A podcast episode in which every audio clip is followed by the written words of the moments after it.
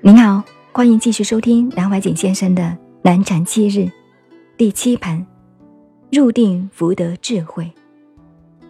现在我们先讲修定，即使参禅开悟了，大彻大悟的人，学问怎么样好，智慧怎么样高，乃至有神通具备，能不能得定，这是一个问题，这才是一个大话头，值得一参的。换句话说。真的禅宗所讲的言下顿悟，一下子就开悟了，还要修持，不要修持，能不能得定？这个修定的功夫，就是大学上所讲的“知止而后能定，知而后能静，静而后能安，安扣个五年吧，老年扣了只有十五年，而后能虑，虑而能得。”这个定静的功夫，在教理上，同事实上，我们先要认识两个项目。拿现在的话讲，一个修定的八个障碍，修行八个障碍，忧喜苦乐寻四。寻下面一个括弧觉字，字就是观。寻四，出息入息，出入息。出息同入息，为什么不能得定？譬如我们想静坐，坐在这里，为什么不能真达到那个很好、最高的境界？那个静，当然睡觉不是静，睡觉是生活一个一个动态之一，不算静。真达到了定静的境界，不是睡觉，可是也不像现在这样乱七八糟的在思想。那个才是定，不能达到有心理障碍。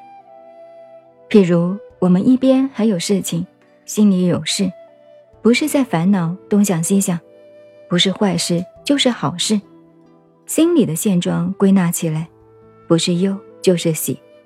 譬如说，我现在想静一下，不晓得静不静得下来，这个心理状态就是忧，好像，嗯，不错。这下有点甜头了，蛮好，已经在那里乱了。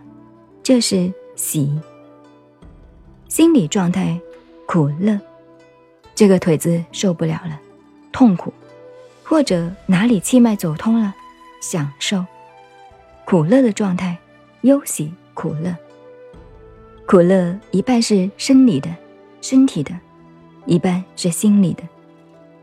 汉代以后翻译成“觉观”两个字，唐代翻译成“寻字”，心理状态，感觉这个思想能够知觉的，我们这个思想就在自己的脑子里头，心理上专门找一个东西，自己也不晓得找些什么，都在思想不能够停留。